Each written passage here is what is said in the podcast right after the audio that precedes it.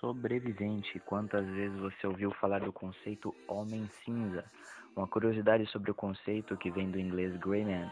Forças especiais ao redor do mundo aplicam de forma eficiente no combate ao terrorismo.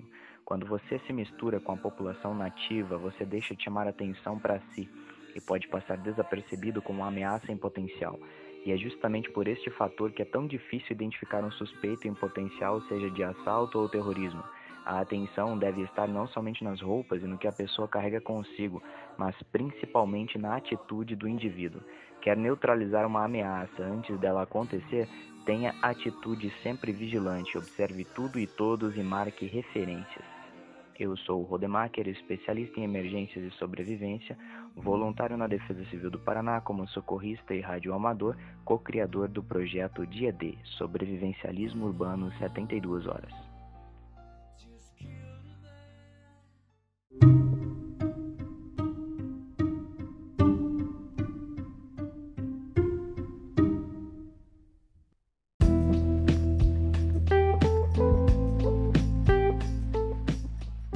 Sabia que o que mais me chama a atenção quando observo alguém são os calçados?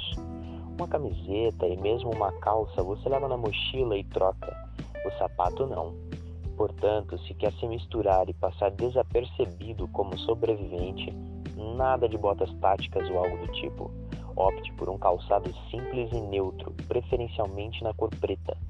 Se ele, além de ser discreto, oferece proteção, ótimo.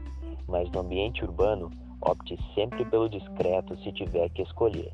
Lembre-se, na selva urbana, o seu pior oponente não é um felino, é o homem, e ele raciocina e caça melhor do que qualquer outro animal.